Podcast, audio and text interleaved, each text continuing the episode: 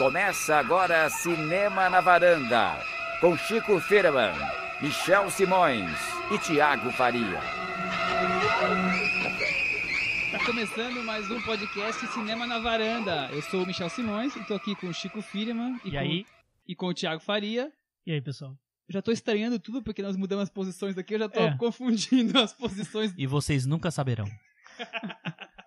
Cada um sentava sempre no mesmo lugar. Mudamos totalmente hoje. Só você que mudou, né? É, é verdade, só eu que mudei. Bom, hoje nós vamos falar sobre o que, Tiago? Sobre um assunto que nosso amigo Michel adora. Domina. É, domina, é... Acho que é, ele tava esperando esse dia.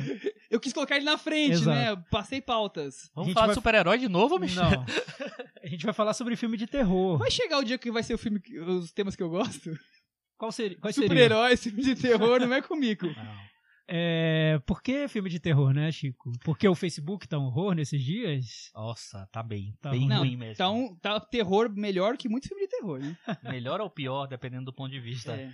É, não, porque na verdade nós, a principal estreia da semana é um filme de terror, bem clássico né, na, nessa embalagem de filme de terror, que é A Bruxa. E a gente vai falar sobre ele, e a partir daí vamos falar dos, dos melhores filmes de terror dos anos 2000 pra cá. E qual é o título do episódio de hoje? Qual é? A Hora do Espanto. Isso aí, gente. Apesar do título, que é de um filme dos anos 80, a gente vai falar dos, dos filmes mais recentes, né? Aliás, o Chico veio com essa ideia de falar sobre os filmes a partir dos- do, de 2000. E no início eu achei, nossa, de onde ele tirou isso? Porque é uma coisa meio de numerologia. Não, faz todo sentido. E é legal a gente falar sobre a bruxa a partir de uma época que foi toda definida por, por, por tendências que vieram de filmes como A Bruxa de Blair, que foi lançado em 99. E aí vai ser legal que a gente vai falar sobre os filmes que ficaram populares por causa da internet, que estava se popularizando muito nessa época, essa onda de baixa filme, as pessoas passaram a conhecer cinematografias diferentes. Vai ser legal a conversa. Daqui a pouco a gente vai falar sobre isso. É, vamos deixar o, o assunto terror pro final. Antes, como a gente sempre começa, o cantinho do ouvinte. Isso aí. Hoje o Cantinho do Ouvinte é Bombástico. bombástico, um pouco polêmico, dolorido. É, ele dói lá no fundo da É, nossa alma, É, né? Foi no âmago. É, a gente tava tão feliz falando do Cantinho do Ouvinte nas outras edições, né? Ouvinte que vem Elogia. Mas é porque o episódio é de terror, gente. como um então- bálsamo. É, então vamos começar o episódio de terror com um comentário do nosso amigo ah, Henrique Miura, que foi lá na nossa fanpage, no momento que a gente estava lançando um episódio, aquela felicidade, aquela alegria, na Duas horinhas do depois gol, dele no ar, assim, né? na cara do gol e veio aquele 7 a 1 do Henrique Aquela sinceridade. Vamos falar aqui, eu vou, vou fazer um tom aqui de uma coisa meio assustadora e tal. O episódio ficou um pouco fraco. Faltou um pouco mais de cinema. A ausência de filmes para comentar foi o propulsor para essa ocorrência. Com o fim do Oscar, o próximo episódio tende a ser muito melhor, a gente concorda. Valeu, Vai ser Miura. bem melhor. Todos vão ser melhores. Já que abre espaço para iniciativas de outros conteúdos, listas de secar cineastas, etc. Ele adora o Oscar, mas satura. A gente achou isso também, que o Oscar. Todo mundo adora enquanto tá aquela expectativa pra acho que- acontecer. Quando que- acontece, no dia seguinte ninguém quer mais falar. Até por isso que a gente fez o episódio anterior mais galhofa, mais humorístico do que os outros. Por mais que todos tenham alguma coisa humorística, são três amigos dando, falando sobre Pra mim filme foi sério. seríssimo, né? Glória Pires e caramba. Foi uma porque- brincadeira, gente. Foi, foi uma piada. Já vem o peso do, do excesso de Oscar, nós estamos de ressaca, né? Chega, e aí fizemos um episódio mais engraçado um pouco. e como vocês pediram, hoje a gente vai falar de filmes. Se alguém quiser contar, vai ter filme aqui pra fazer, ver até 500 filmes pra ver antes de morrer. né? Não, é, é uma coisa. a- ideia inicial era brincar tipo alta fidelidade, ser Rob Gordon, fazer top 5 das coisas. Mas eles não conseguem se conectar com cinco filmes, senão vê o tamanho das listas que eles fazem. Eu gosto de 50, é um número bonito, redondo. Cinco melhores filmes de terror. Eles vêm com uma lista aqui que é um caderno de brochura gigante. Ó, Então mas é olha, isso, a só- gente vai falar mais, vai ter mais filme, vai ter mais diretor, vai ter gênero, vai ter tudo que tem a ver com cinema. Não vai ter Glória Pires. E não vai ter Oscar durante alguns meses. Não, e só pra, pra, pra terminar falando, a gente riu muito durante é, esses comentários aqui. A gente comentando o comentário do, do Henrique, mas bem- bem-vindo o comentário do Henrique. Vamos levar em consideração. E, Ah, e vale vale vamos, dizer- vamos falar de Oscar sempre que rolar. Não, mas, eu acho. enfim. Sempre eu que acho- o Chico quiser, na verdade. É, sempre que o Não, Chico que quiser, a gente vai falar sobre Oscar. A gente falando- abre essa, Eu tô essa com edição super projeto especial. de Oscar aí. Olha É. aí, olha aí ele aí, já criando mais E, coisa. e é isso, é, e o que o Chico falou tá, é perfeito. A gente quer ouvir esse feedback, positivo, negativo, o que vocês quiserem. Porque a gente faz esse podcast pra vocês. Pra vocês, especificamente pro Henrique.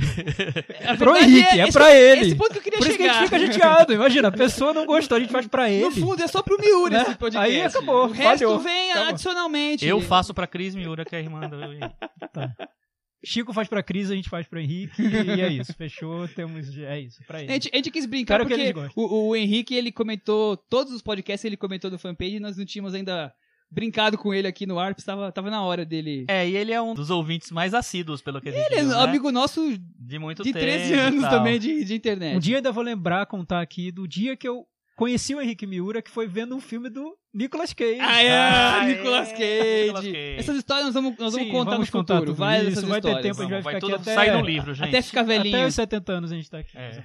Mas vamos, vamos começar o podcast mesmo? Não, você Vamos. não tem mais nenhum cantinho do ouvinte? Temos, então. A gente trouxe a pergunta sobre spoilers. Se as pessoas queriam spoilers né, nos nossos comentários ou não.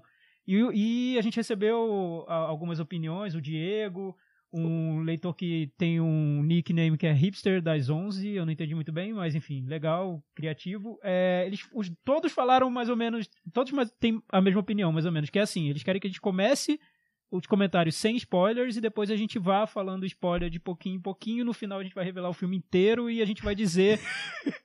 Vai anunciar Quem quando- matou o Death Reutemann? Vai anunciar quando e for a gente entrar vai ser jurado spoiler. de morte pelo diretor. e é isso, acabou. Melhor não, melhor Não, não. a gente. A gente. A gente não sabe o que vai fazer Não sabe. ainda. A A gente, gente não queria quer falar ouvir spoilers, mais na opiniões, na verdade. A gente quer que mais gente mande, mande opiniões sobre isso no Chico, Twitter, no fanpage. Chico, você acha que a gente deve, deve falar spoilers ou não? Olha, eu acho muito legal todo mundo tá participando, dando sua opinião, mas eu não vou falar spoiler nenhum.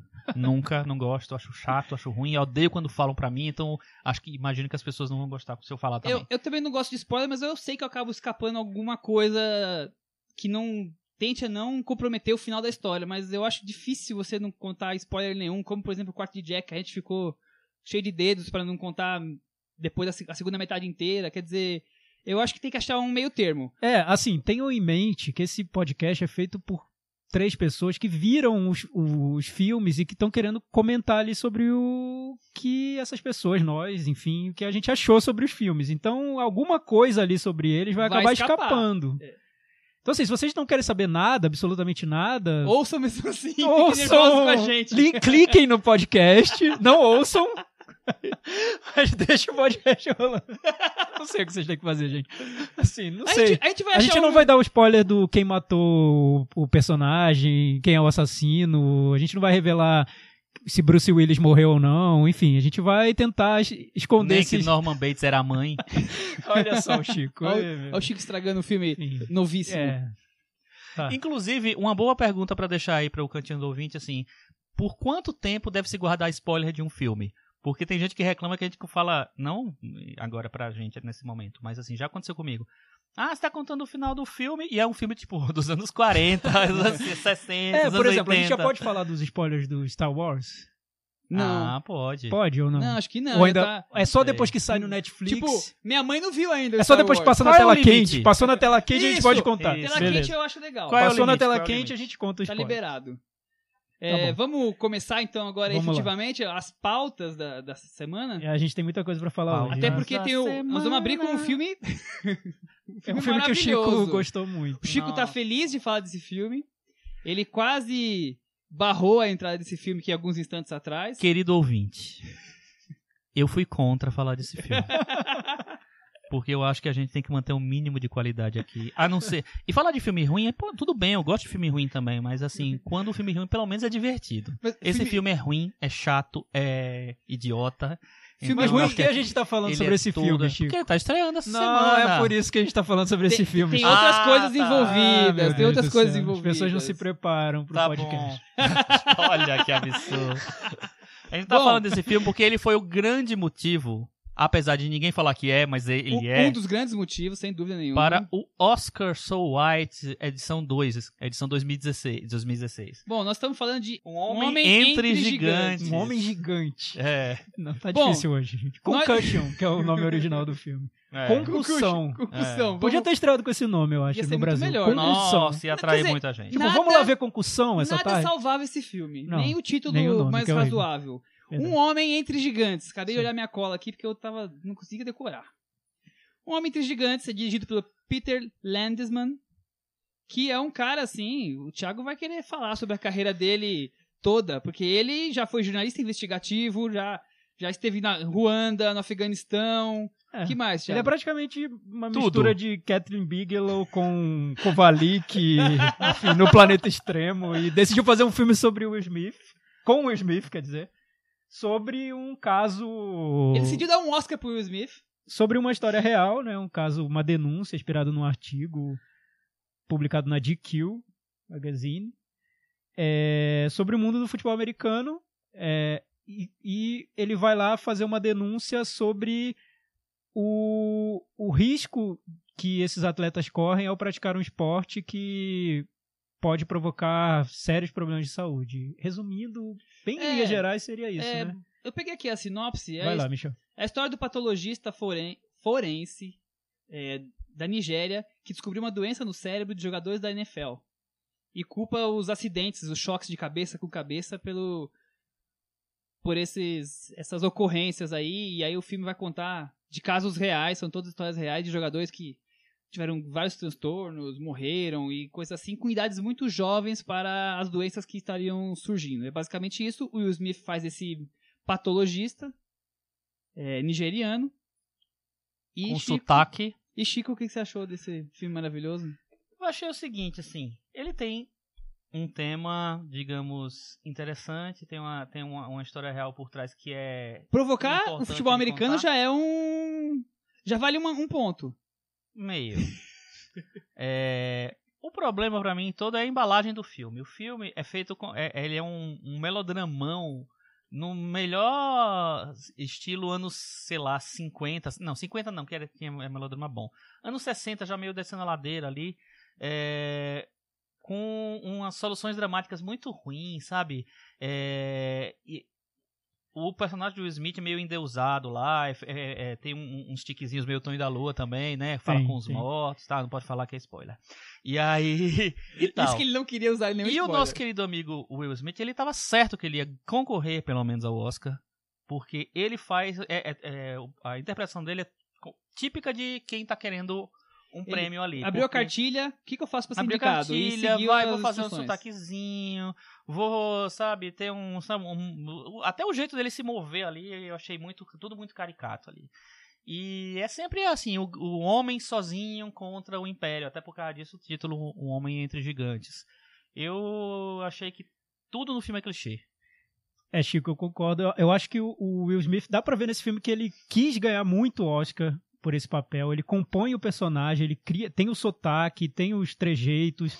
A primeira cena é um discurso e uma das últimas também é um discurso. Ele fica ali, parece um veículo para Will Smith, o filme. Acho que isso é um pouco o problema É, desse Fica filme. até né? carregado demais no- na, no- na dramatização. É. Eu acho assim, é um veículo pro, pro Will Smith. É uma, um uma novelinha do personagem do Will Smith tentando se impor num lugar que não o aceita. Ele é nigeriano nos Estados Unidos, aquela coisa, enfrentar o establishment. Tem todo esse, tem todo esse tema de folhetim. E tem a história real, que eu acho que é a parte mais interessante do filme, mas que o filme não quer se aprofundar de forma alguma. Acho que um filme como esse só funcionaria se fosse muito detalhado, se fosse um, não sei, uma grande aposta, assim. Um filme até difícil, porque se ele mergulhasse nesse, nesse universo, ele não... Ele fica numa parte rasa. Ele boia, só, né? é. É. Não, eu acho que ele talvez funcionasse melhor se ele fosse um documentário. Sim, Não, é sem, Entendeu? sem Sim, dúvida. sem Ia ser dúvida, muito mais eu acho. interessante. Eu ia acho. ter muito mais impacto, inclusive. Exatamente. Ia ser um documentáriozinho de denúncia e tal, não sei o que lá, mas eu acho que ele ia ter mais consistência. Eu acho que ele ficou muito perdido nesse melodrama. Vocês acham que o público brasileiro não vai comprar, além que o filme não é bom por culpa, por culpa do futebol americano? Eu acho que não, acho que o filme é tão ruim que o futebol americano fosse É, basquete, ser um fosse detalhe. futebol Mas, mas ia sabe, resolver sabe. Michel, quando eu, eu fiquei sabendo que o filme era sobre futebol americano e, e nos Estados Unidos a gente sabe que, que é um É o esporte, esporte que tem um. é que tem fãs. Eu imagino, o Super Bowl é um- o, o grande evento lá do, deles. do mundo né? da televisão. E eu achei o filme muito explicadinho, muito didático, como se fosse um filme sobre futebol americano feito pra quem ou não conhece ou não gosta, ou pra, não sei, alguém que que quer tem algum interesse muito distante por esse assunto. Eu não sei se quem gosta de futebol americano se interessaria por um filme que é um filme tão didático. Não, né? ele é tão didático que ele, chega ao ponto de falar assim, ó, quem você tá enfrentando, a NFL. Ela é dona de um dia da semana. Sim, eu notei Querendo- um didatismo enorme. querendo tentar colocar, olha, como se não soubesse que a NFL é, tudo, é tão importante assim, é mais importante que a Globo passando o jogo ah, no, sábado, no domingo à tarde, quer dizer, é 10 vezes mais forte a audiência. É, é muito querendo esfregar o que tá na cara, todo mundo já entendeu, já viu, é muito bobinho, né? E a estrutura do filme, como o Chico bem disse, é ultra quadrada, né? Nossa. É aquela. chega a irritar. Eu, Ah. eu tava até comentando sobre isso, que eu vejo ao- simultaneamente umas cinco séries. Simultaneamente não, não vejo ao mesmo tempo, em vários monitores. Não, assim, numa mesma o Rubens semana. Evani Filho falou que via dois filmes ao mesmo Sou- tempo. sou Você Rubens cinco das séries, é. Já falou Imagina. isso, é. É, Então, numa mesma semana eu vejo cinco episódios de séries diferentes. Nenhuma é tão quadrada quanto esse filme. Nenhuma. Não, é. E eu vejo séries que são ruins. É, Esse é o segundo filme do Peter Landesman. Antes ele fez JFK, A História Não Contada. Que em é inglês Par- Parkland, Parkland. né? Que Foi, foi lançado, esse filme, foi lançado né? diretamente na, na TV a cabo aqui no Brasil. Eu assisti. Eu, infelizmente, eu assisti. Porque ele consegue ser pior do que esse. Sério? É. Ele Nossa. Conta a história, o, o, o assassinato de JFK base- baseado nos personagens coadjuvantes da história. Então é um fotógrafo que estava tirando uma foto, uma enfermeira que atendeu ele, são as pessoas que estavam em, em torno do, do ocorrido naquele instante e ele conta a história dessas pessoas. Mas é tão babaquinha, É tão tipo Bob do didático. Emílio Esteves? É, mais ou menos isso. Nossa, por que você lembrou desse filme, Chico? Meu Porque Deus. eu lembrei. Eu Quase gosto me engasguei aqui com a baguete. Perto desse Parkland Bob, Nossa, é uma obra horrível esse filme, acho horrível. Bobby. É, e o tanto que tem de plano, aé- imagem aérea nesse filme é assim, diálogo, diálogo, corta para uma imagem aérea. Diálogo, diálogo, diálogo, aí vem a imagem aérea da noite, vários prédios. Diálogo, diálogo, um estádio, imagem aérea. Eu, gente, é Não, e a, primário, a né? construção do romance dele também com a, a mocinha, que é uma coisa meio paralela à, à- à investigação dele, também é tão É. caricata, é E tão tem o bebê, tudo. e tem o bebê. não. Não, é pra ajudar, né? horrível. O Não, bebê. não, Ainda reforça o estereótipo, porque o, o Will Smith tem 48 anos, a menina que faz o- a, a mu- a mulher dele, a namorada, a mulher dele, tem tipo 30, entendeu? Mas eu achei que, Aí- que tava claro isso no filme de um homem mais velho com uma Tava. mulher mais é, nova. não sei. Pra mim não ficou muito, não. Mas É um episódio mas de bem. House. É, sei lá. Sei lá, é horrível. Foi bom a gente ter começado, então, esse episódio sobre filme de terror com Um Homem Entre Gigantes, Que é o, que é um filme é o horrível. melhor filme de terror. Que é um filme de terror, é um, é um horror. É um horror Não, ele é um filme. terror pra quem assiste. E eu acho que ajuda a gente passar para o próximo assunto. Horror, é um horror de filme. É, antes do horror, vamos ah, lá, o metavaranda? metavaranda. Ai, é meu Deus, cortou todo, Eu vou a começar- conexão Barato. aqui do... É, o do- gancho do Chico vai ficar pra daqui a pouco. Vamos começar com a nota do Chico, que deve ser a mais alta, eu imagino. Eu, eu vou dar para o nosso querido Homem Entre Gigantes a nota 1. Nossa! Você tira o chapéu pro Homem Entre Gigantes? Eu. É. Pois é. Acho que ele põe o segundo chapéu. nem, a, nem a aba sai. É. 1, nota 1. Thiago, O nota 3. o Thiago tá bonzinho hoje. pelo 3, visto. 3, né? Eu que dou nota um três. 2. Com isso, nós tivemos a maravilhosa nota 20, que é disparado o pior filme do ano Mas na é, nossa mesa. mas é, né? A gente não falou sobre um filme pior Não, que sem esse, né? dúvida. Não, é- não, é. É bom que a gente tá colocando tudo no devido lugar, né? A Eu garota espe- dinamarquesa ficou mais baixo. acima. Eu tá espero que a nossa varanda não tenha que ter outro filme desse naipe. É. E, aí, e dependendo da A nossa. gente joga da varanda. Dependendo, Voa varanda abaixo. Ou melhor, o filme ruim nós vamos queimar no- na churrasqueira aqui. Se depender das nossas notas, o Oscar continuaria, continuaria sendo Soul White, né? Porque esse daí não ia ser É, o filme filme- que ia mudar essa história. Esse não, não ajudou muito a, a campanha do da diversidade em- enraizada. É. É, Próximo tema? Filme de terror. Ah, agora sim. Agora Isso. vai, né? Até porque o é Opa! Mas, Horror. bom, nós vamos falar de A Bruxa, que tá estreando agora. O filme passou em Sundance, em 2015, foi um dos maiores sucessos de Sense 2015. Ganhou o prêmio de melhor Ganhou o direção, prêmio né? de melhor direção. Ah, é de melhor direção. Robert verdade. Edgers é o diretor. Ele veio do teatro, ele também trabalhou como designer de produção e figurinos em filmes de terror. Não Uhum. muitos, mas ele tem uma carreira nessa, nessa área aí. É. E, e, inclusive você percebe assistindo a bruxa a preocupação dele com essa reconstrução de época, com a ambientação. É, você percebe que tem um diretor de arte ali no meio. É, é muito forte isso, Muito né? forte, é. Basicamente, a história é um casal e cinco filhos se mudam para um lugar sinistro em New England, no século XVIII, se eu não me engano. Não, é 17. 17. 17. 17, que é a, a colonização americana. né? 1630, se eu não me engano. 1630, exato. É. É, a Naquela região da Nova Inglaterra, New England, né? Nova Inglaterra nos Estados Unidos. que não é- tinha é- nada e nem ninguém. aliás, que é curioso, que é a região onde o diretor do filme cresceu. Isso, É, muitos anos depois. muitos anos depois. Séculos depois. É, ele, ele é um fã de filme de terror, e mais do que filme de terror, ele é um fã de contos de terror, de fábulas, de folclore. Que se ele tivesse nascido no Brasil, ele seria o fã do Boitatá, do Saci Pererê. Não, lá ele é- Não. era fã de fábulas, Das de- bruxas. das bruxas. É. E ele entende tudo sobre, sobre Ele, quando criança, era louco pra ir em Salem, das bruxas de Salem. e Sempre desde criança já era tentado pra esse lado do fantástico, digamos assim. Então, Michel, como você dizia sobre uma família nessa época, né?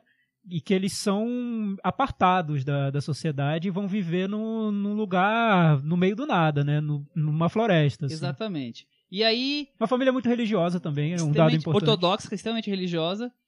E depois de que acontecem duas coisas, desaparece um filho recém-nascido e o fracasso da colheita, a transformação da família começa fortemente, digamos assim. Aí eu contei a sinopse sem. Não tem spoiler, Spoilers. gente. Não tem. Isso é bem Até o porque não dá pra contar spoiler sobre esse filme, eu acho. É, Né? é verdade. É meio difícil, né? A pessoa. Bom, mas o, o filme é uma família de religião ultra-ortodoxa no século XVII. Um filme sobre bruxaria, magia negra, animais macabros. E aí, gente? Olha, eu vou contar, eu vou começar aqui contando sobre a minha experiência ao ver o filme. Ah, eu fui temos- ver o filme. Temos histórias. Tem, temos. Senta que lá vem a história. Eu fui ver o filme no cinema, no Cine Bristol, aqui de São Paulo, que fica ali na Na Paulista. Paulista. E eu fui na. Foi a sala principal, que é uma sala bem grande. É um cinema que é, é, tem um público bem pop, assim, bem, bem popular. Exibe filmes de terror como, sei lá, Atividade Paranormal.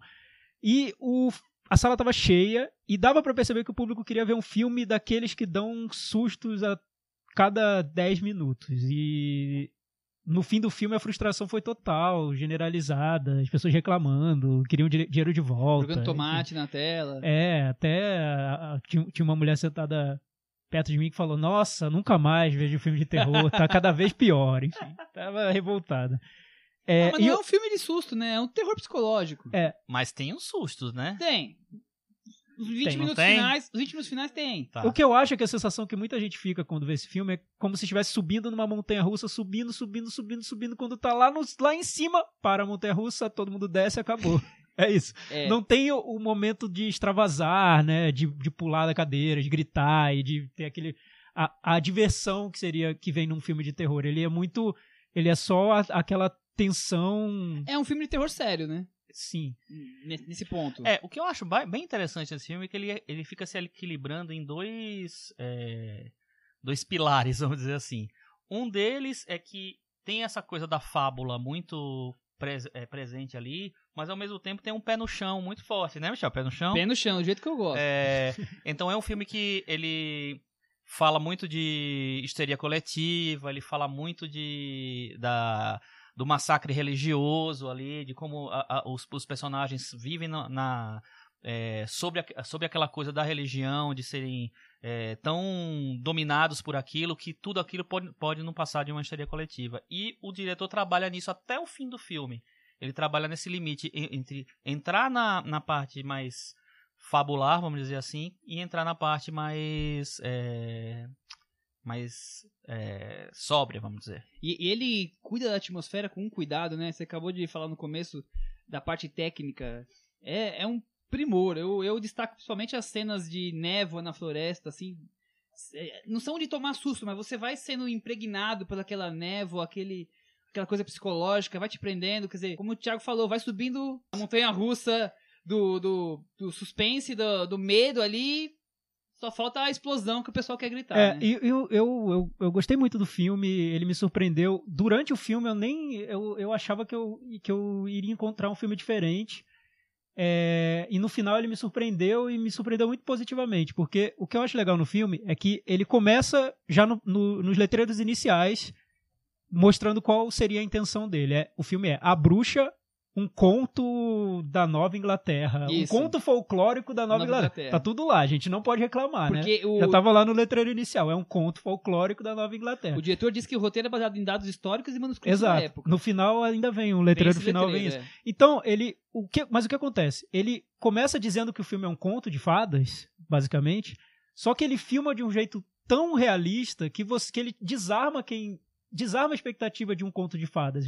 O filme não começa com fadinhas voando e com bruxas mágicas, não, é um filme sobre a experiência daquelas pessoas como se tivesse sido feito pelo olhar daquelas pessoas. Então, imagina, como você filma a crença no desconhecido pelo olhar de pessoas que acreditam realmente naquilo, que são pessoas muito religiosas. Então, eu acho que o filme, nesse ponto, ele é muito interessante. Ainda mais por ser um filme de um estreante, eu acho que é madura a forma como ele faz isso, porque o caminho mais fácil seria você pegar um olhar cínico, que é um olhar assim, olha só é, como era a religião naquela época, as É. pessoas se deixavam levar por uma lavagem cerebral. Não, o filme não é isso.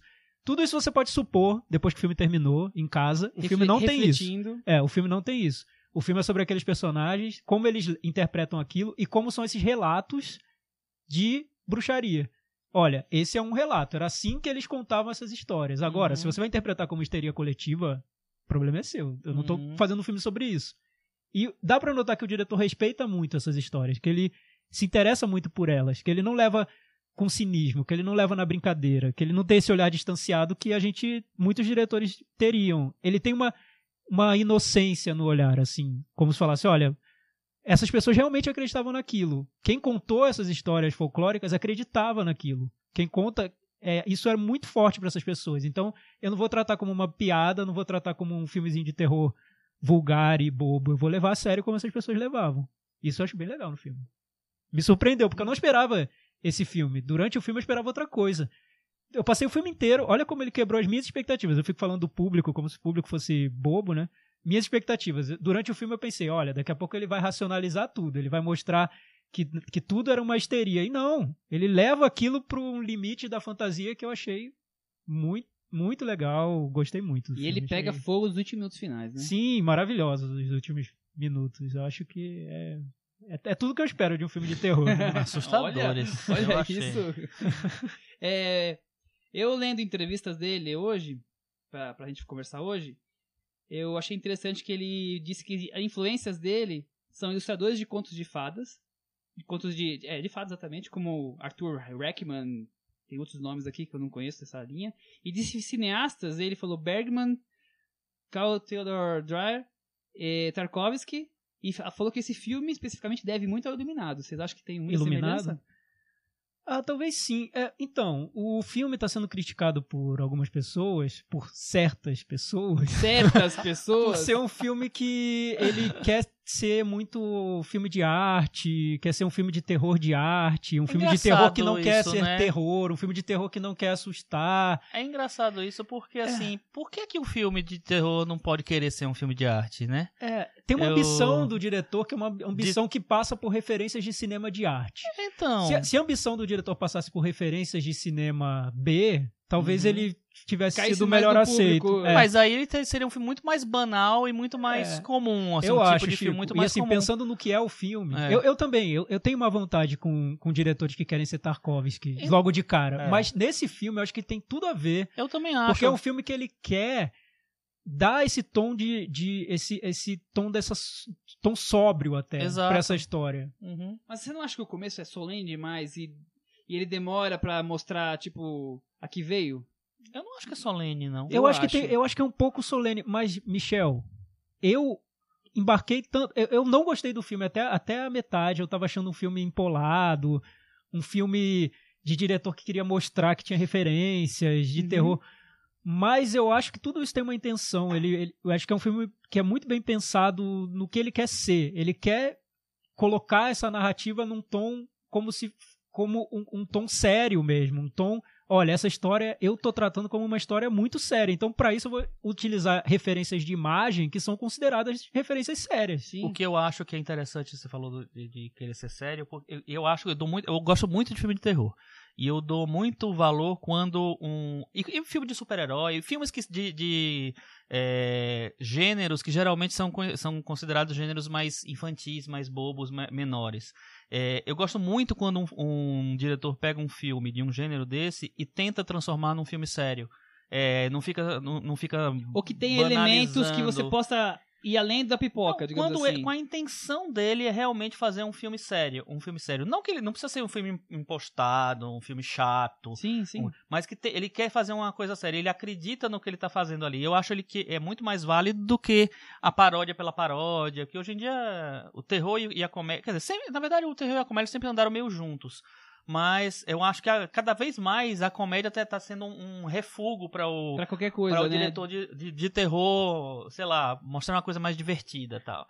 é, e mais inteligente. E eu acho que esse filme não, ele, ele vai para um caminho mais arriscado e ele consegue isso. Quando você fala esse negócio de que ele não assume a histeria coletiva, eu acho que isso é muito mais eficaz para o espectador entrar naquele naquele entender aqueles personagens, sabe? E ficar incomodado com aquilo do que do, o diretor falar, tá, olha só como eles fazem, é, como eles pensavam, como eles faziam. Não, você entra na, na- naquele personagem e você fica meio desesperado do que vai acontecer, é, é, do- dos atos que os personagens vão cometer por causa do, do jeito que eles pensavam. É Assim, é mais, é mais angustiante do que você racionalizar sobre o a crença deles. E É, como- e eu, e eu acho difícil falar sobre esse assunto, porque é sempre é, é, é muito é uma linha muito tênue, né, Chico? Você falar sobre a vontade de ser sério, porque parece que, que o diretor tá menosprezando os filmes de terror que não seriam tão solenes, né? Que não teriam essas referências tão referências respeitosas de Uhum. direção. Eu não acho que seja por aí. Eu acho que tem vários caminhos e no caso do A Bruxa, eu acho que é um diretor que acredita sinceramente naquele tema que ele, que ele filma. Tem certas referências que eu acho que é, é vício de são vícios de diretor estreante. Diretor estreante não- ele pega algumas referências que são mais que estão à mão, né? Imagina um diretor que vai, vai estrear um filme em Sundance e na competição principal, é mais fácil ele tentar lá mostrar que ele tem uma direção de arte maravilhosa. Uma, uma, uma cartilhinha, se bem que é, é muito a cara dele. Eu É. acho até que ele, o prêmio de direção em Santos pra ele tem tudo a ver, porque o filme tá na mão dele. Você percebe a mão dele em, tudo que acontece no filme. Tanto na direção Sim, de é um arte, filme de fotografia, quanto no- na condição da história. Eu vejo ele. É, conduzindo talvez, tudo. talvez assim, o, o- o porém, eu acho, é que talvez ele tenha que encontrar um estilo, assim, um estilo o- dele, o- o reconhecível. autoral. É, porque eh, muitas vezes o início do filme mesmo, o uso da trilha e daquelas cenas um pouco longas e com aquela trilha que se prolonga um pouco, eu, eu notei Paul Thomas Anderson ali. Eu Uhum. vi e falei, nossa, isso me lembrou Sangue Negro. Eu lembro A- que ele a- usou isso A um trilha pouco. lembra um É. pouquinho a trilha do Johnny Greenwood. Do Johnny Sonho. Greenwood, né? É. Então eu acho que falta um estilo, assim, a gente ainda não vai ver esse filme e reconhecer, esse filme é do fulano. Mas eu acho que mais importante do que um estilo hum, é muito Até importante também. precisam- ele precisa fazer mais dois ou três pra poder começar. É, mas mais importante pra mim é né? notar um diretor que tá ali tratando daquele tema com um olhar que eu, eu noto uma sinceridade total, uma entrega Uhum. ao que é o olhar daquele, daqueles personagens. Pra mim isso já vale. É, E eu acho que as escolhas dele são muito boas no filme. Por exemplo, quando ele faz. a escalação dos atores eu acho maravilhosa. eu acho é ele muito, boa. bons. As atuações são muito boas. Exatamente. As crianças. são- Porque Ah, não, não. é, é todo mundo É, muito bem. A né? cena principal do menino, que eu não vou falar aqui spoiler, mas a a cena principal do menino. A cena da volta do menino, vamos dizer assim. é, vocês vão Isso entender ele quando assistirem. falar spoiler. Não, dá a volta, ninguém vai entender aí. Mais tarde vocês entenderam. É. A cena da.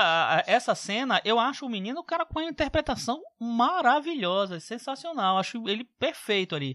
E eu acho que isso se estende com todos os. os o, o resto do elenco. Se eu não me engano, a atriz que faz a mãe, é- ela tá no Inverno na Alma, Kate Dick, eu acho, né? Eu acho que ela tá no Inverno na Alma. É uma atriz muito boa, assim, também.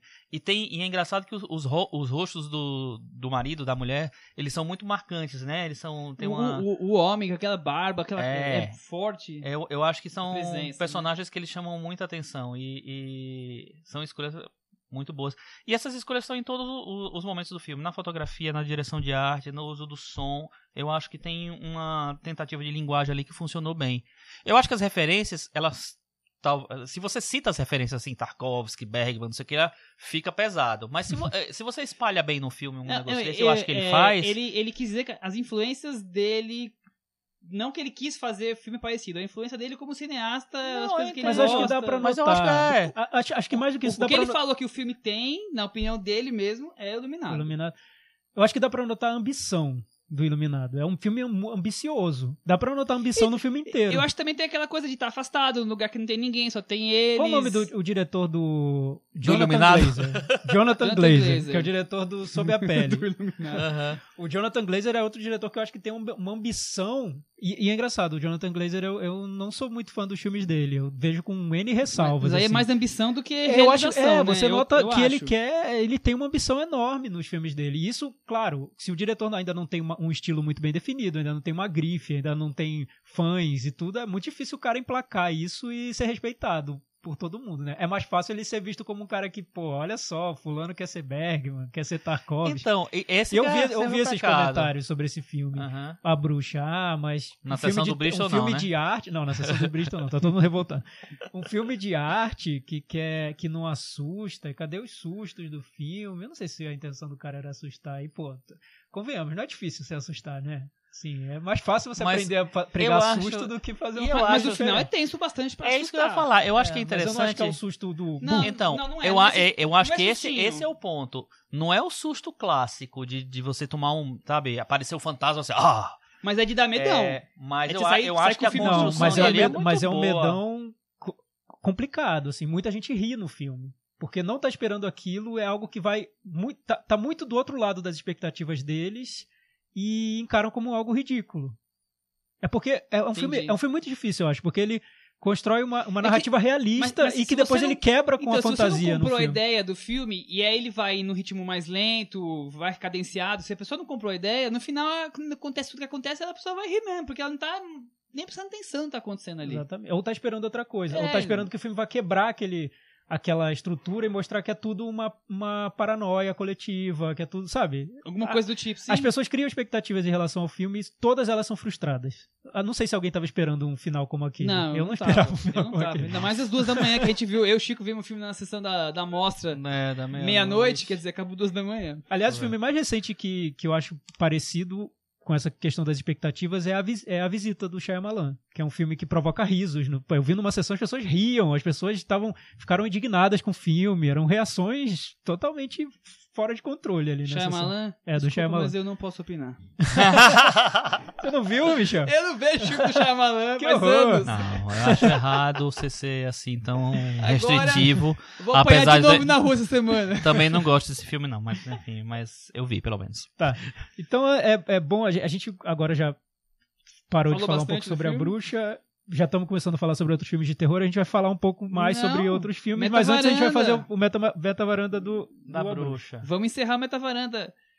Tiago que gostou muitíssimo do filme pelo visto. Qual a nota para a bruxa? Nota 8. Olha isso! nota 8. Muito bom falar bem, né, de um filme É aqui. quase igual que Nossa, eu tô me sentindo atrás, bem. hora, a gente vai guardar esse episódio pra mostrar pra quem fala que a gente só fica Só falando mal o dos pau. filmes. É, vamos Boa. guardar.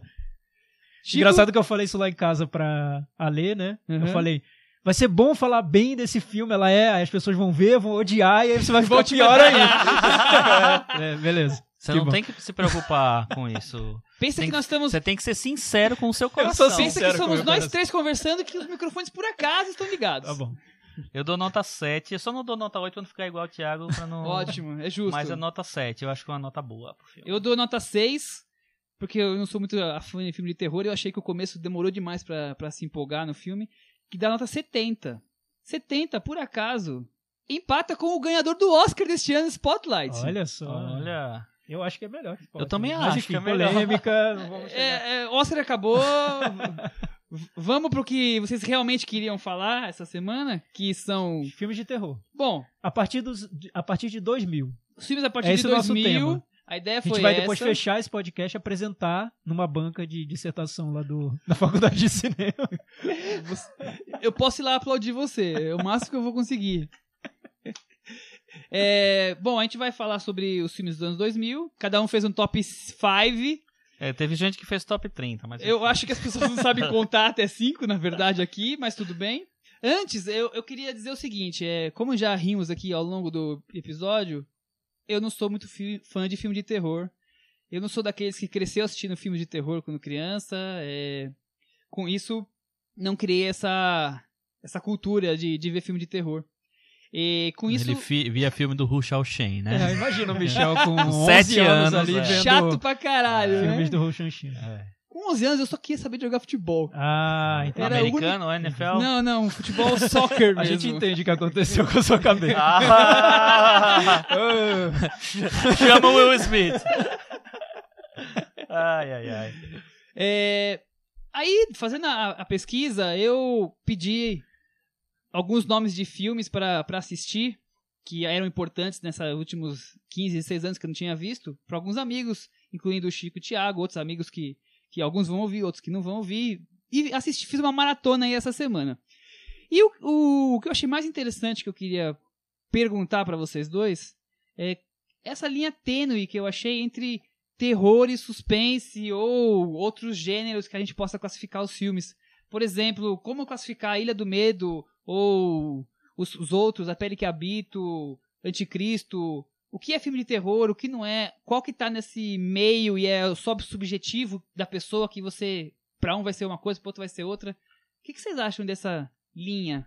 É, eu acho assim, é, essa divisão de, de cinema por gêneros é uma coisa que funcionava muito mais no começo do cinema, até os anos 40, 50, sei lá, porque os filmes respeitavam mais as- essas regras é, de cada gênero, de cada especificações de cada Seguiam gênero. as cartilhinhas de cada um. É, mas eu acho que de muito tempo pra cá, muito, muito tempo mesmo, eu acho que os diretores não se preocupam mais com isso e, e eu acho que as coisas vão, vão passeando por vários, vários terrenos. Então, filme de terror, é, tem uma discussão muito grande, assim, é, Psicose é um filme de terror, é um filme de suspense. Teoricamente, Hitchcock é o mestre do suspense, Suspense. é um filme de suspense. Só que você for pegar qualquer, qualquer lista de melhores filmes de terror de todos os tempos, Psicose está lá nas primeiras posições.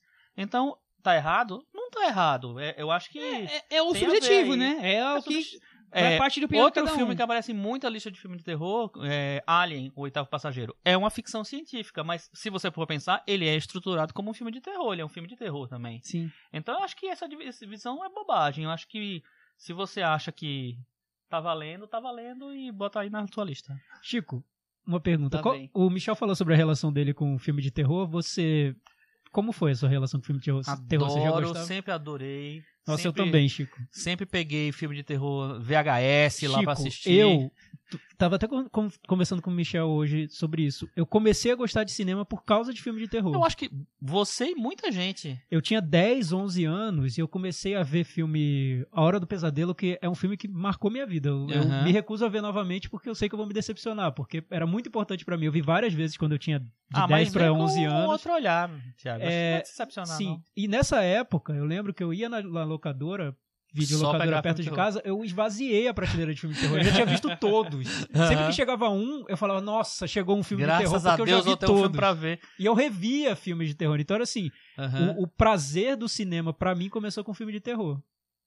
E, assim, tem esse lado, eu acho que é muito atraente no filme de terror, o, o- a tensão que ele cria, e você tá indo pra um, pra um, pra um ambiente ali que é meio proibido, que seus pais não, não deixam, e que tem Aham. tem o filme, filmes de terror lidam muito com vários tabus ali misturados com Sim, o medo, sim. tabu sexual, Você acha, que, pesadelo. você acha que, que o adolescente ele vai pro filme de terror por essa relação com o proibido dos pais? Que, que É. tem essa, essa. Não que é, seja automático, mas que seja uma coisa assim. É, eu não sei É. se te- eu não sei se ti- tem a ver com isso, talvez tenha. No meu caso, acho que não, porque em casa sempre foi, foi tudo muito permitido, Tá. assim. Eu via filme de terror no é, à tarde, meus pais sabiam, enfim, nunca tive nenhum problema. Eu, eu tinha uma imaginação muito fértil, então acho que por isso que eu gostava de filme de terror. Eu adorava. O, o Fred Krueger, pra mim, eu achava o melhor personagem, porque ele atacava nos sonhos. Então, sempre que começava uma cena de sonho era diferente. Eu ficava esperando, nossa, como vai ser essa cena de Eu sonho? sempre tive uma angústia com o Freddy Krueger justamente por causa disso, porque você não tinha uma coisa lógica e racional. Não. Ele podia aparecer A em qualquer qualquer, momento. momento, E inclusive muito- depois de morrer. Exato, e foi ficando cada vez mais absurdo. Acho que a É. Hora do Pesadelo 4, uma das, eu lembro até hoje, imagina. Uma das primeiras cenas era numa prova, uma, uma pessoa fazendo uma prova e de repente ela descobre que é um sonho porque o olho dela caiu na prova. uma pessoa tá fazendo exercício e, e exercício físico e se transforma numa barata. Então, filme de terror. Kafka. É, dessa época dos anos 80, então, eu acho que era. Eles eram. tinham um espaço para imaginação que nenhum outro gênero tinha. Era tudo muito livre. Você podia falar sobre o que você quisesse. E eu acho que também porque a- o adolescente se aproximava do filme de terror, se aproxima até hoje, porque realmente é um, um gênero mais pop, mais pop. Então, você tá numa formação da sua vida, você tá nas suas referências, então é mais fácil chegar num filme de terror do que num drama, num, num grande melodrama americano. Assim. E acho que o filme de Difícil. terror também dá essa recompensa. Isso que a bruxa não dá, Aham. se recusa a dar, na verdade. É uma Uhum. opção do filme. É, o filme de terror dá, que é você vai à sessão já sabendo que você vai sair daquilo, vai, vai, ser, vai ser assustado, que vai sofrer, que vai suar frio e que vai ter uma Uhum. emoção ali que o filme vai te dar. Não sei, tem uma recompensa já prevista no filme. Bom, Talvez por isso. A gente vai falar hoje sobre os anos 2000. Nós vamos voltar sobre filmes de terror em outros carnavais, digamos assim, sei lá quando, mas. Falar sobre anos 80 depois. Vai. Nós vamos falar sobre tudo que vocês podem imaginar de cinema. Então, sobre anos 2000, eu ouvi muito, muita gente falar que foi que é um período muito ruim pra filme de terror e quando eu, quando eu fui fazer minha listinha Eu- de filmes e fui contar, nossa, encheu Eu três acho- páginas de, de Eu não acho. Eu, caderninho. eu sei que nós vamos falar sobre isso aqui, mas eu acho que foi o ressurgimento do filme de terror, assim. É. Com, com classe, digamos assim. E eu achei legal pegar ano, uh, o 2000, eu falei isso no, no início do podcast, porque foi um momento de virada por causa da internet. A internet, imagina, no ano 2000 foi o ano em que o disco do Radiohead, o Kid A, ele foi baixado pelas pessoas para que ouviram o disco. Então foi o ano da virada do, do baixar filmes na baixar música na internet. Internet. Filme veio um pouco depois, mas a internet abriu um caminho para que as pessoas descobrissem um- muitos filmes, muitos subgêneros. Imagina, se você só. É, eu nunca teria vivido isso quando criança. Imagina, se eu fosse uma criança que só gostasse de filme do Fred Krueger, hoje em dia eu ia, poderia ter passado 10 anos da minha vida só vendo filmes sobre monstros que atacam os sonhos, porque ia ter essa, eu teria essas opções na internet. E né? Poderia estar matando Eu pessoas. poderia estar invadindo o sono das pessoas. Poderia ter me transformado num psicopata, né, praticamente. Os filmes de terror asiáticos quase não chegavam aqui É. nessa época, né? E hoje em dia, pelo menos a partir de 2000 e, sei lá, 2005, 2006, e, imagina, um adolescente dessa época poderia passar, acho que alguns passaram a adolescência vendo filme de terror japonês, É, que foi uma das coisa tendências que a dessa gente época. criança não, não É. tinha acesso a isso. Não tinha acesso, né, também. Uhum. E depois, quando a gente cresceu, a gente não tinha tempo, né? É, já- eu também. eu- se, eu, se eu pudesse, eu ficaria vendo filme Só vendo filme de terror a vida inteira. Nossa, eu adoro. Eu, Eu- vejo até hoje vários. Eu anotei algumas, algumas tendências aqui que eu acho que é legal a gente lembrar rapidinho. E, bom lembrar também que em 99, 99 foi o ano da Bruxa de Blair, um filme que custou 60 mil dólares e lucrou 248 milhões. Em 2003 foi o ano de Jogos Mortais, um filme que custou 3 mil dólares e lucrou, lucrou 103 milhões. Então, assim, foram dois filmes que trouxeram tendências aí para o cinema de terror. Um deles, o do Found Footage, que filmes com câmeras, imagens encontradas e tal, no tom de falso documentário. Eu assustei o quanto que tem disso. Como eu vejo Não, um pouco foi filme uma de terror, eu vi, tendência da vi- eu vi vários agora, É. Não, vários tá- é sobre ainda essa tá tá forte, forte. é impressionante. É, É. E, e o outro, Jogos Mortais, trouxe o do, do filme de terror de tortura. Aquele terror de. Que, Que é o equivalente péssimo. ao nosso Faces da Morte, quando a gente era criança. É, isso, É, isso teve, teve quando a gente era criança, Face da Morte. É. Aquele filme que você vai Eu pra sofrer, sentir na Morte. pele. É. Nunca vi. Esse eu vi na escola Eu quando eu era escondido. Na criança. escola? O professor Que passou. escola você estudava? Não é essa.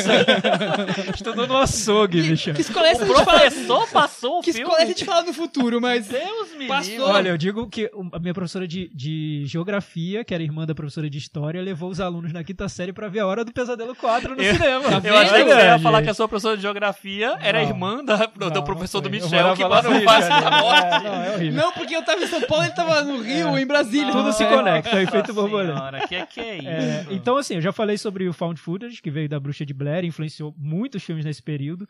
Já falei dos filmes de, te- de tortura, Jogos Mortais e muitos outros filmes também nessa linha. Mas a gente teve várias tendências nesse período. Teve a volta dos filmes de zumbi, com o Extermínio, Madrugada dos Mortos. Teve os remakes dos filmes de, dos anos 80, Sexta-feira 13, Massacre da Serra Elétrica. Teve comédia de terror. Teve romance teen de terror. saga Crepúsculo.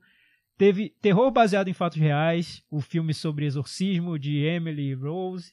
Teve o terror japonês, que foi o, foi o febre, né? período, a febre do terror japonês de todas as formas. E teve o terror indie americano, que veio até. começou na Bruxa de Blair. E ano passado a gente teve Corrente do Mal, que é um representante bom dessa. Isso. E teve um outro, digamos, Outra gênero vertente? que foi.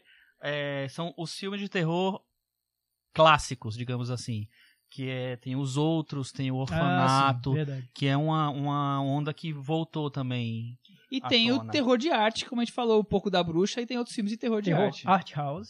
É. Digamos tem- que é o terror art house. E tem também o Meta Horror, que é Pânico 3, Tá. Cabin in the Woods, que é o terror sobre pessoas que viram muito filme de terror e que estão perdidas dentro de um filme de terror e que Quer não dizer, sabem como sair. A gente enfim, listou então- os subgêneros dos filmes de terror dos anos Então 2000, teve tudo basicamente. isso. Tem É. aqui, eu tenho três páginas com 150 filmes pra gente comentar Meu na Deus. próxima hora. Gente, a Cris tá falando que falta mais uns passa? 30 segundos só. Mentira. Essa editora, ela quer editar Bem, em 30 tudo. segundos eu vou, ter, vou declarar que eu vou mudar esse país. Bom, vamos começar com o Chico? Não, Por- vamos começar com o Michel. Não, não, a minha vai ser a última. É, porque eu por sou o host, eu deixo por último. Ah, É, por- olha. O Thiago vai tomar uma aguinha e eu vou deixar a minha... Porque como eu vi poucos filmes, Tá errado isso. é...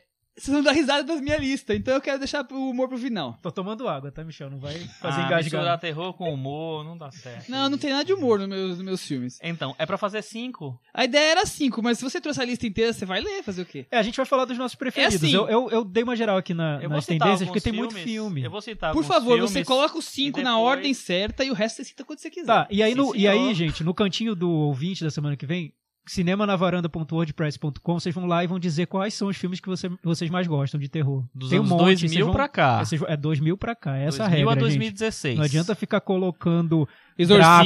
Drácula, não adianta ficar colocando Frankenstein, não tem. Não. É de 2000 pra cá. Muito essa é bem. regra. Então, Vai, Michel.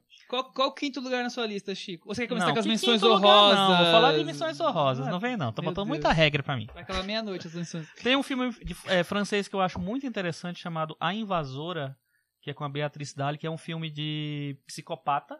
É, só que é um filme que ele leva muito ao extremo a- a- as, as reações. Ele é um filme que, bem interessante, assim, que representa esse gênero do psicopata. É, esse é um dos que eu quero ver. É, um outro filme que eu gosto muito é do James Wan, diretor de Jogos Mo- Mortais, que se, se revelou um diretor que ataca em todas as frontes, assim, né? Do, do- de terror, do, sei lá, até, até do filme de ação, né? Que ele fez o Velozes e Furiosos também. Que é o Sobrenatural, que é um filme que eu, eu gosto muito de como ele trabalha essa coisa do, do, do filme de fantasma, de novo, do filme de espírito, de assombração. É, acho que lá no final ele se atrapalha um pouquinho na é, quando ele entra lá no, no, no mundo do além. Mas eu gosto muito do filme, de, de uma maneira geral. Outro filme que eu gosto muito também é A Vila do Shyamalan, que é o filme que a primeira vez que eu vi eu odi- odiei. Que Eu você tá detestei. considerando como filme de terror. Ah, mas é? Ah, acabou minha. Não, então. Acabou minha Tá, lista. vou aqui nas menções. Acabou minha Ah, lista. não. Não, não, para de aumentar essa lista. Eu, eu acho sim, porque eu acho que ele, ele se apresenta como um filme de terror até ele dar uma virada, né? Mas eu acho que ele tem filme de terror. Inclusive tem uma cena que eu acho assustadora, que é a cena que eles estão chegando na, na casa e, e o bicho tá lá indo pegar Então, eles. mas é um assim, filme mais sobre a, a construção no alpendre do da casa. a construção do medo do que sobre Isso, o é no sobrenatural. terror. É Tá terror, bom, mas não precisa ser sobrenatural. Tá bom. É, Eu- eu- por isso que eu coloquei no começo da conversa essa discussão sobre linha tênue e pra deixar Tá. claro o que é subjetivo pra cada um filme de terror ou não, porque é, não é inclassificável assim 100% certo alguns filmes, né? Não, é, mas eu acho que Eu- isso aí, a- Foi uma é coisa que eu mesmo. aprendi hoje. O Segredo da Cabana, vocês não gostam, mas eu achei bom. Como vocês não gostam se eu não vi? Não viu, mas tá perdendo então. eu, acho, eu acho interessante como ele se desdobra. Eu acho que ele talvez ele se exagere um pouquinho, mas eu acho que ele é um filme bem interessante. É um filme dirigido pelo pelo Drew Goddard, né? E o Josh Whedon, acho que ele escreveu. Josh Whedon escreveu o roteiro, Isso, eu tenho né? quase certeza. Coisa. O roteiro é a cara do Josh Tem um Whedon. filme em inglês chamado Ataque ao Prédio. Ah, Attack sim, the Block, que é conheço, Attack muito Block. legal. É um filme que criaturas. É é meio ficção científica também.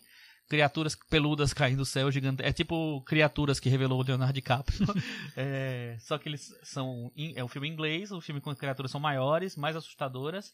E é um filme que o um dos protagonistas são várias crianças, na verdade, são as crianças meio barra pesada do, do bairro, que é, se defendem do, do, do ataque dos, dos bichos lá. E um deles é o João Boyega, o, o protagonista de Hum, Star Wars. João Boyega. Star Wars. É, tem um filme en- en- engraçadozinho, engraçado não, interessante, que chama Assim na Terra como no Inferno, no Brasil, é... esqueci, As, As Above, So Below, uma coisa assim. É, que é um filme dirigido por aquele cineasta que fez Demônio, sabe? O filme do- dos- das pessoas presas no elevador, que eu não gosto. Mas esse filme é bem interessante. Ele tem, ele mistura uma tensão, claustrofobia e tal, e uns e umas coisas meio mitológicas aí. É, falei de todos esses. Gostei de- também de Sob a Pele, que eu acho que tem uns elementos de filme de terror. Vocês não gostam tanto, mas eu Não gostamos. Esse é seu top 5, então. Esse é meu top Acabou, five. acabou o top 5. Não, esse não é meu Nem top começou five. o top 5. Agora, é, tem uns filmes que não. Meu Deus, acaba nunca, sabe? É, adoro A Espinha do, do Diabo do Guilherme del del Toro. Eu acho que é um filme muito bom. E o Kill List, que é um filme que ele se aproxima um pouco de A Bruxa, né, Thiago? Isso. Eu acho ele muito bom. E aí meu top 5 tem 6. É... eu vou tirar o Terra dos Mortos do Jorge Romero, porque é um, é um filme muito específico. Acho que o, o zumbi ali não tá num contexto tanto de filme de terror, mas de filme político. Então vou tirar esse separado, ele é um bônus track. É, Meu quinto é Corrente do Mal, o It Follows, que é um filme que eu vi duas vezes e, e- e cada vez que eu penso mais nele, eu acho ele mais interessante, mais rico, assim, de subtextos. E tem cenas assustadoras também. É, meu quarto lugar é O Hospedeiro, do Bong Joon-ho, que não é propriamente um filme de terror, mas ele tem muitos elementos de filme de terror. É um filme de monstro, né? E é um filme que eu acho uma obra-prima do começo ao fim. Acho um, foi meu filme favorito daquele ano e acho que... Eu ia estranhar se ele não tivesse nessa lista. Pois é. Sua. É, o terceiro é um filme que é mais clássico no formato, que também é do James Wan, que é o Invocação do Mal, um filme recente, um filme que fez bastante sucesso, assim, foi bem elogiado, e que eu acho que ele trabalha muito bem esses elementos mais clássicos do, do susto, de como ele apresenta uma história de fantasmas, é, e é um filme bem dirigido, então eu gosto bastante dele. Meu segundo lugar se chama Deixa Ela Entrar, filme sueco, né? Sueco. Do Thomas Alfredson. Alfredson. Thomas Alfredson. Isso, que é. um- eu acho um filme impecável de vampiro. É um filme que eu vi por acaso na mostra de cinema. Eu. eh, Tá, passou numa da, daquelas sessões da, da juventude, né? Festival da Juventude, que é. Passa de manhã no, em alguns cinemas. Sessão de graça. Eu disse, ah, vou ver. Tô de bobeira, vou ver esse daqui. Nossa, E eu vi também na mostra, vi no, no dia que abriu a mostra, esse É? filme, sabe, encaixe. Você pega um filme e fala, ah, Aham. mas esse aqui. É, eu, eu também vi na e mostra. que né? coisa, que coisa maravilhosa que foi isso. É, não, foi, foi no primeiro dia, foi o, foi o segundo filme que eu vi. E é um filme que eu acho impecável, assim. Acho que ele tem dois atores meninos muito bons, principalmente a menina. É, acho que ele constrói a, a- um- uma história de, de vampiro é, de uma maneira muito ori- original, assim, e ele é muito bonito, bem filmado. É, segundo lugar. E o campeão? primeiro lugar é. O Nevoeiro, de, do Ah, Frank Darabont. Eu Bom, também bom, aí ia estranhar esse se não tivesse na sua lista. sensacional esse Chico, filme. nem inclui na minha, porque você já, já lavou minha alma. Maravilhoso esse filme, maravilhoso. Eu acho, eu acho incrível, acho que é Eu um estava escrevendo fala... pro jornal nessa época e Aham. eu lembro que eu dei quatro estrelas pra esse filme e os leitores me odiaram. Quase Sério? que- é, eles odiaram. Nossa, eu me acho mandaram incrível. e-mail. Eu foi acho que é um... Foi horrível. Eu adoro esse filme, É. adoro esse filme. Eu acho um filme é, in- incrível, é baseado num conto do Stephen King. É, são pessoas que ficam presas num supermercado durante uma neblina absurda que aparece numa cidadezinha americana. E é, e é um filme que leva. é, é, a situação leva elas pra. Tipo assim. é, é, você pe- você perde meio um pouco da humanidade ali e você volta pra um. um, é, começar um, primiti- um pro início primitivismo, de, pro né? primitivo, pro primitivo, pra um, pra um começo de civilização ali. Então eles voltam a se reorganizar do zero. É incrível. E tem uma, uma- uma atuação da Masha Gay Harden excepcional. Pra mim, uma das melhores atrizes coadjuvantes do, da década ali foi ela. Então, dirigido pelo Frank Darabont. Acabou! Do que Walking fez Dead, né? obras-primas, Criador. né? Frank Darabont que fez algumas obras-primas, né? Como O o Cine Nevoeiro e acabou. Ah, que isso. Não, é, é- Não, ele é o criador do Walking Dead e é o diretor de. É, A Sonho espera de de um vários filmes milagre. baseados em Stephen King, como Um Sonho Sim. de Liberdade, como A Espera de um Milagre, que é fraco, né? E como Você o vai- Nevoeiro. Você, você vai arrumar confusão com esse pé de milagre que muita gente gosta. Sério? Muita, Muita gente, gente gosta, gosta. Milagre? Vamos cortar. Co- Gosta mais do outro, né? Do... Não, Não, o Sonho de esse- Liberdade. O Sonho de Liberdade acham É o melhor filme de todos os tempos, é. É engraçado, né? O Exatamente. Sonho de Liberdade é o filme mais, que, mais pontuado lá do IMDB, na história do IMDB. É porque tem uma virada. É, enfim, vamos falar Ah, sobre isso. Não, beleza. tem pouco É terror, Mas é esse, hoje é terror. O Nevoeiro, meu top 1. Muito bem. E, e tem tudo a ver com o que o, com o, que o Chico gosta, assim, tá? É, Michel aprovou. viu, Chico? Aprovou, achou que eu tô coerente comigo mesmo. Então, selo de exatamente. Eu- eu acho que está- Chico. Chico está coerente com É ele aí. mesmo, tá aprovado essa lista. Vamos lá. Mais que eu não vi vários. Comigo Tiago, agora? agora é com você. Tá. Ah, minha lista é imensa. Nossa. Eu não vou falar tudo. Eu tenho 1, 2, 3, 4, 5, 6, 7, 8, 9, 10 menções honrosas. Ah, Eu- falei eu tudo, falei alguma- tudo. Ah, O- fala então, assim, o Chico, o. Chico falou de Hospedeiro e a Vila, filmes que eu acho que são muito bons também. Eu não pensei em incluí-los na minha lista de filmes de terror, porque eu não, não vejo como filme de terror. Acho que essa linha tênue tá aí também, né? A gente. Depende de como a gente vê os filmes. Eu nunca encarei esses Exatamente. filmes como filmes de, ter- filmes de terror, mas tá bom. É, eu encaro como filme de terror outro filme do Shyamalan, que é o A Visita, que é mais recente, que o, que o Chico não gosta muito, Michel não viu. Tá, não vamos estender, eu acho muito bom filme. O Corrente do Mal também incluo, Kill List. Um filme que eu adoro, adoro e que as pessoas detestam e eu nunca entendi por quê, porque quando eu vi, eu terminei de ver o filme, antes de estrear no Brasil, ou passar em qualquer mostra, eu falei, meu Deus, que obra-prima, que é o Diary of the Dead, do George Romero, o Diário dos Mortos. Nem chegou a estrear no Brasil, eu acho, acho que passou só no- em alguma mostra. Não, antes não passou em mostra nenhuma. Eu achei Acho que muito legal o em filme, vi- em eu adoro como Oh, o DVD. Romero filma zumbis, obviamente, já falei uma ob- obviedade aqui, mas esse filme foi detonado, as pessoas acharam super óbvio. Eu reconheço, é um pouco óbvio na forma como ele vê essa, o avanço do, do, do mundo digital, de como as pessoas passaram a se filmar, a mostrar a própria intimidade e tudo, mas eu acho que é um filme super, super interessante. O, também incluo, incluo na minha lista Arrasta-me para o Inferno, do Sam Raimi, Maravilhoso. que é uma comédia de terror, com aquele olhar do Sam, Sam Raimi que eu acho bem particular. O Nevoeiro, eu incluo também, e o filme de terror do Almodóvar, que é A Pele que Habito. Essas são minhas menções Muito honrosas, bom não vou também. me aprofundar nada nelas, nem nos principais, eu vou falar bem eu passando, porque a gente Vamos não tem muito tempo. Não, Quinto- fala quinto aí. lugar. Fala aí. Eu falei muito, vai, pode falar. Então, o, quinto, eu vou- eu tá, o quinto lugar é o filme Batalha Real, Battle Royale, filme japonês, que é um filme meio premonitório sobre o que aconteceu com os reality shows no, no mundo todo. E é um filme de terror, bem aquele estilo japonês de não tem limite pra sonhar. É pra sensacional. delirar. é. Sensacional. É. A estrutura do roteiro surpreende a cada momento e eu acho que a lição do, desse cinema japonês de terror é mostrar como às vezes a gente limita a nossa imaginação na hora de contar histórias, na, na hora de, de, de criar narrativas. Eles realmente não têm limite e estão sempre quebrando alguma barreira e algum tabu na hora de, de filmar. Esse filme eu acho maravilhoso. Batalha Real, Battle Royale, de 2000, do Kinji Fukazako. Fukuzaku. Fukazako. Segue É. o jogo. Essa parte do japonês É. aí do Nihongo, segue o jogo. Batoru Royaro em japonês, sabia? Ó, É? ó. É. O, o quarto lugar, então, é, o, o- é um filme francês, filme de terror da Claire Denis, que é o Trouble Every Day. É um filme de Hum. vampiros dela, que não tem nada a ver com um filme de vampiros tradicional, nem também não tem nada a ver com Saga Crepúsculo. É um filme da Claire Denis sobre vampiros. Então, totalmente diferente.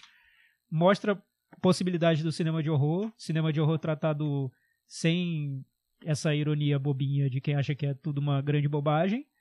É, terceiro lugar é o filme Possuídos, que é Bug, do William Friedkin. Um filme claustrofóbico. Acho que é o filme mais claustrofóbico que eu já vi na minha vida. Eu me Sério? senti preso, morrendo ali com aqueles personagens. Eu não vi a hora de acabar. Ah, eu gosto muito desse Michel filme também. Eu odiei, odiei. Possuídos, que é o nome Ashley dele. Judd tá Ashley Judd maravilhosos, atores ali, atuações incríveis, entrega total.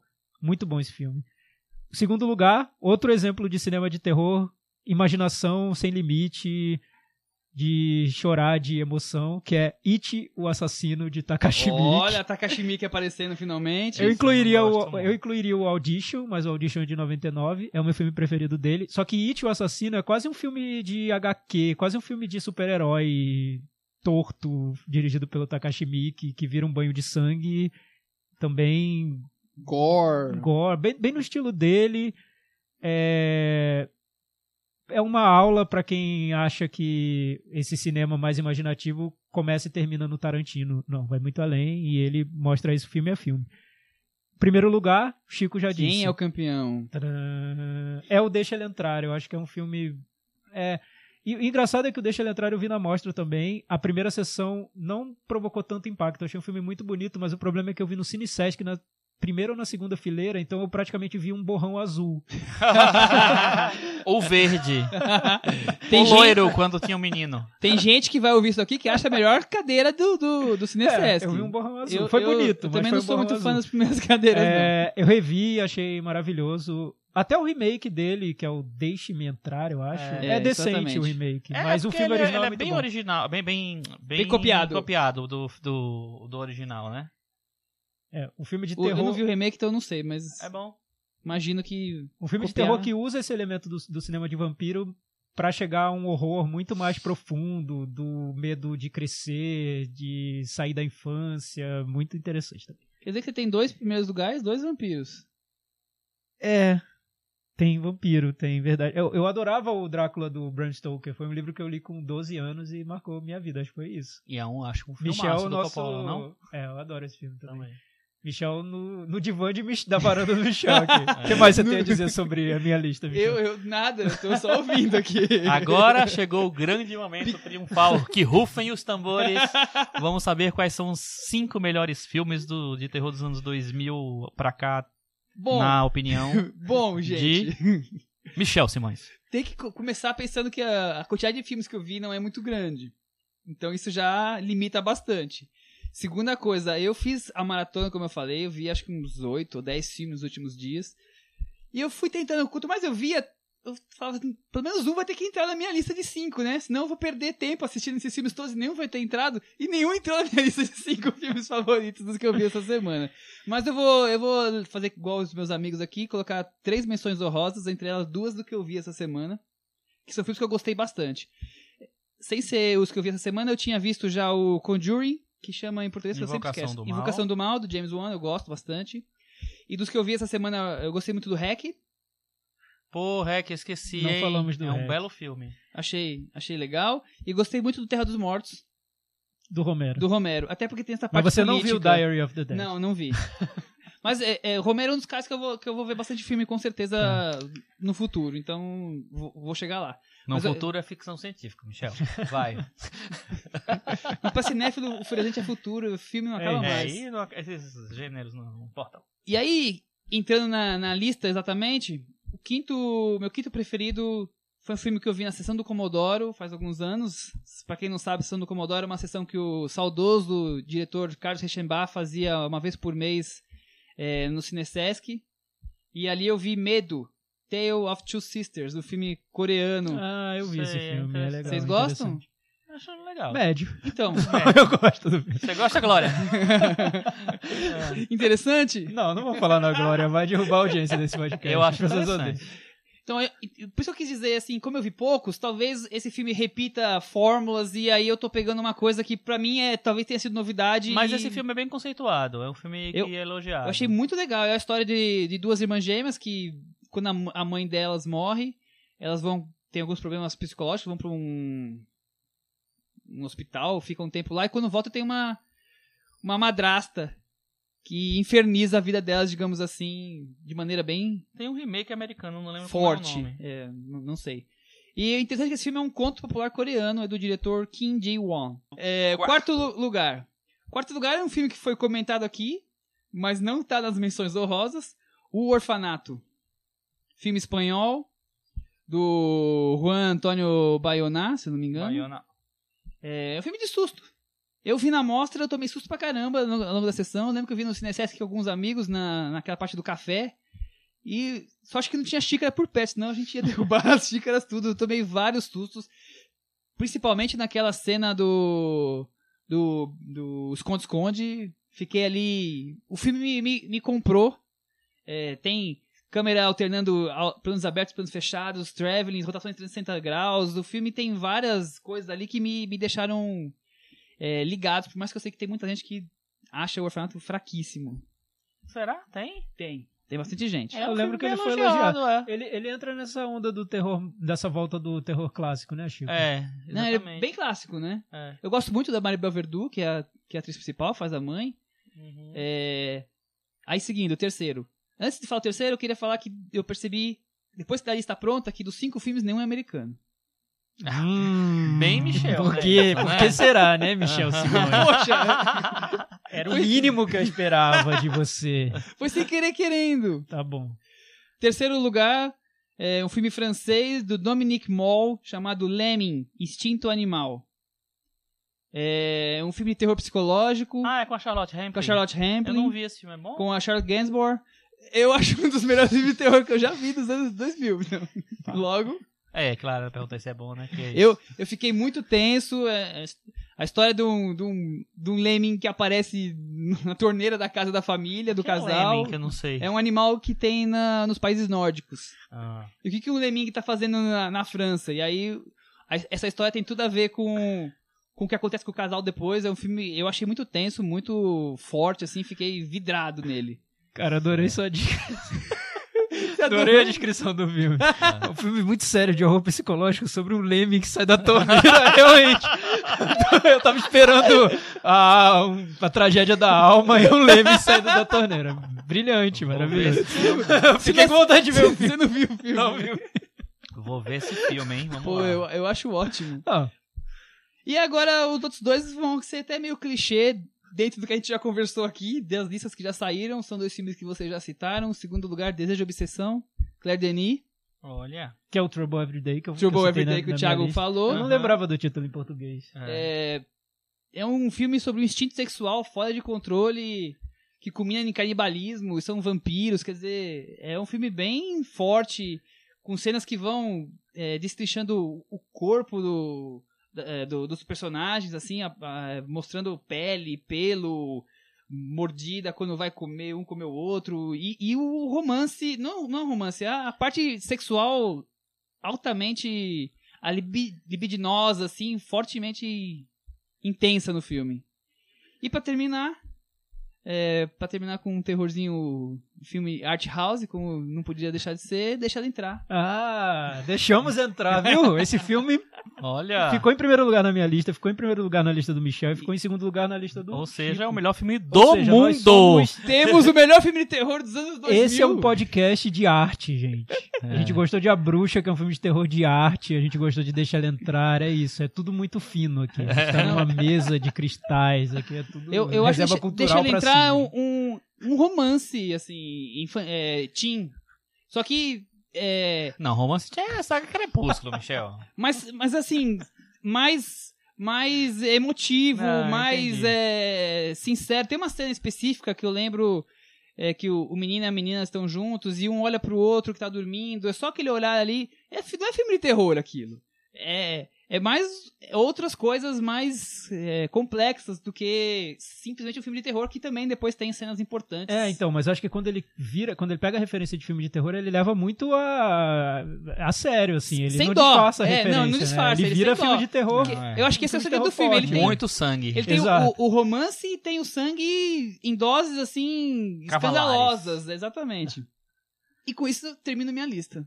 E é isso? É isso. E a gente vai falar, não vai falar dos piores, né? Mas tem algum filme que vocês acham que foi superestimado nesse período? Algum que vocês olharam A na lista e Visita. falaram, meu Deus, A visita. a Ó a visita, provocação, né, ó a Chico? provocação.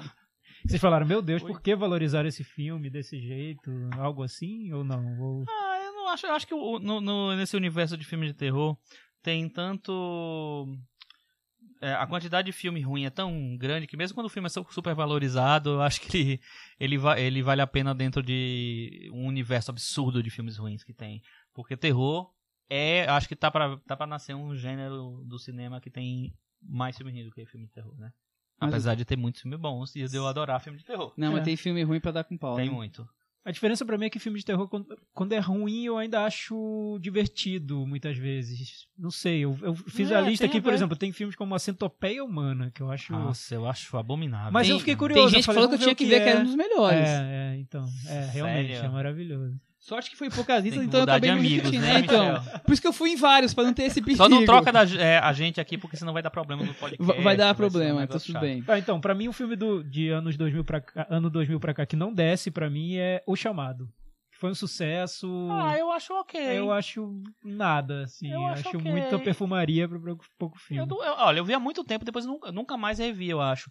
Eu lembro que depois eu vi, eu vi os originais, porque né, tem, um, tem um, um ringue, né, original. É, e eu achei mais interessante do que o, do que o original quando, é, quando eu comparei, quando eu vi os dois pela primeira vez. Um filme que a gente não falou aqui, mas que eu acho muito bom e que. Aliás, você falou, perguntando é, o que se- seria suspense ou terror, é A Ilha do Medo do Martin Scorsese, que é um É, filme eu que eu gostei muito. terror. Então, eu também não considero terror, mas Ah. tem gente que. Eu vi listas falando dele de terror, por isso que eu trouxe É, ele pra porque cá. na verdade ele é um filme que é, é muito baseado no- em filmes de terror barra suspense dos anos 40, né? Sim. É, então eu acho que ele tem. tá naquele. Aquele- ambiente aquele- de terror psicológico, de suspense psicológico. Nos dois tá? ali, né? É, é um belo filme, eu acho. Terminando o assunto terror, ou o Thiago tá louco pra falar mais alguma coisa? Não, é só isso. Depois vocês podem mandar um e-mail pra mim que eu, a gente conversa mais sobre isso. É, É, individualmente que ele não quer dividir com a gente, tudo bem. É, É. exatamente. É, tô A gente fala aqui. sobre, por exemplo, o Walter Salles fazendo o filme japonês dele, que é Porra, Água eu ia Negra. falar agora disso.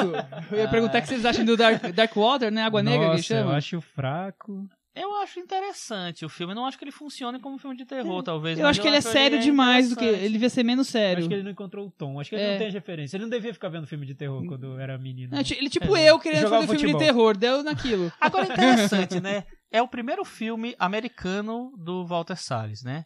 O cara tinha feito antes, ele tinha feito Diário de Motocicleta, né? E antes os filmes brasileiros, né? Central os do Brasil famosos, e anteriores. E Abril Despedaçado e etc. É... Por que diabos a- acharam que Quem ele ia, teve era a essa pessoa ideia, pra é. fazer aquele filme, o Água Negra? Que Tanto- eu até, eu tanto que- acho que tem, que tem umas coisas interessantes Sabe o que eu acho? filme. Chico? Que viram terra estrangeira, naquela cena do Ah. apartamento que tem uma água que vem. e aí E falou, é isso. É isso, é isso que a gente quer. É, é Não, né? uma Não coisa deu certo. interessante Não, isso, não. né? Enfim. Bom, vamos encerrando por aqui, mas antes, Acabou? Destaques da semana. Vocês querem destacar alguma coisa? A gente vai fazer rapidamente, muito rapidamente, um especialzinho do Dia da Mulher. Vamos? Que é. Do Dia da Mulher. Como diria o neguinho da Beija-Flor, Dia da Mulher, mulher, mulher, mulher. É, A gente vai falar sobre um filme, cada um vai indicar um filme dirigido por uma mulher. Que não importa época, gênero. importa sexo, não importa nada. nada. Não importa nada. É um filme dirigido por uma mulher. Você vai falar aquele, né? Que você roubou de mim, né? Tá bom. Eu vou que falar procurar aqui. outro aqui. Vou falar aqui. tá, vai, vamos lá. É, uma das diretoras minhas favoritas, eu já falei da Claire Denis, não vou falar um filme dela. Então, minha outra diretora de filmes que eu gosto muito é a falecida recentemente Chantal Ackerman. E o filme que eu vou. Pegou sua dica, hein, Thiago? Ah, Por isso que eu falei que eu corri e cortei ele, que é pra ele ter que correr atrás. é o filme. é, eu não sei como é que fala em, em português, é a Jan Dillman. E depois tem o endereço da casa dela. Ah, é, exatamente. Em, em- em francês. É 23 e 30. Eu não vou ficar falando em francês aqui. É, é, tá demais, Tá né, metido, Michel? né? Tá demais. Tá metido, olha. Fica só Daqui pegando a pouco filme. vai ganhar carteirinha vitalícia da reserva cultural e não sabe por quê. eu já falei errado o nome da invasora em francês. Não vou ficar gastando o francês que eu perdi. É. Mas o, é o Jeanne Dielman que as pessoas conhecem bastante. É um filme dos anos 70. É fabuloso. Você vai sendo. O filme vai te cozinhando em óleo Maria, em banho-maria. Você menos espera, aquele dia a dia da, da mulher, de dona de casa, até ele ter uma revelação Sai um lemming da torre. bombástica. o Lemming veio uns 30 anos depois, quase. É, esse tem que ver, né, gente? O, o que eu vou indicar, eu indi- indicar um filme da Lucrécia Martel, que é A Mulher Sem Cabeça. Um filme. Eu não vou contar nada sobre ele, nenhum spoiler. Veja o filme, depois vocês vão mandar um e-mail. Mas a vai ver o filme como? Se ele nunca estreou no Brasil, ele. se Você ele, mo- vai dar seu jeito! ele morreu no cemitério Você dos vai ver no Netflix. Você vai ver no Netflix. Por sinal, o filme dela novo estreia esse ano, né? Zuma, vai é? ser lançado Zuma esse vai ser ano. lançado. Nossa. Na, na Argentina, eu imagino, né? Ou na França, sei lá. Ah, deve estar no Festival de Cannes desse ano. é, Não né? quer ser martel e Cannes tem tudo a ver. Pode ser. Mas eu vou indicar mesmo. é só esse. Tem A mais de um? Eu indicar um da Catherine Bigelow também. Achei que Acho você ela escolher um precisava filme estar aqui. melhor do que essa martel, você pegou o piorzinho. Ah, eu gosto muito desse filme. Eu, eu Fui indicar também o da Catherine Big- Bigelow, a filmografia dela. Que é qual? A filmografia Todos. completa. Todos? É, Caçadores de Emoção. Pronto. Ah, não. Muito melhor aquele dos vampiros dela. Como é que é o nome? Esqueci. Strange Days? Não, dos vampiros. Não, ah, do... Strange Days é ficção científica. É, esqueci. Tá. Quando fala escuridão, uma coisa assim. É, eu vou, vou indicar um filme da Agnes Varda, Muito Ah, bem, é. muito bem. uma das diretoras mais sensacionais, assim. Falaram que ele tava muito pop no podcast, ele foi buscar algo. Não, é, é. cinema Pois é, francês. eu, eu- gente, eu sou mais do que No filme velho de super-herói, filme de terror, tá? É, eu vou indicar, eu, eu ia falar do filme que eu mais gosto dela, que é o mais famoso também, que é o Cleo das 5 das cinco às 7, né? É, que é um filme dos anos 50, eu não lembro se é exatamente o primeiro filme dela, mas acho que é. Mas que é um, é um filme muito bom, merece ser visto. Mas eu vou falar de um dos últimos, que é um filme chamado As Praias de Agnes, que é um filme que ela faz, é, que conta um pouco da história dela e que ela lembra muito do marido dela, É lindo esse filme. né? Que muito é bom um esse filme, documentário e é um Bem filme lembrado. belíssimo, assim, que ela acho que ela mistura muito do é, da homenagem pro marido é, com essa coisa de falar da história dela, de levar a história dela pras telas, assim, e ela, ela encontra umas soluções bem bonitas, assim, tem uma a cena dos espelhos na praia que é super super bonita. Isso, Chico. Você acabou de provar que não é apenas um uniforme colorido, reluzente. Tem muito mais que isso aí, gente. Obrigado, Muito Thiago. mais. Bom, essa é a nossa Vocês não sabem nada sobre É. o Chico Firman. Exatamente. A cada semana vocês não podem saber um pouquinho. É.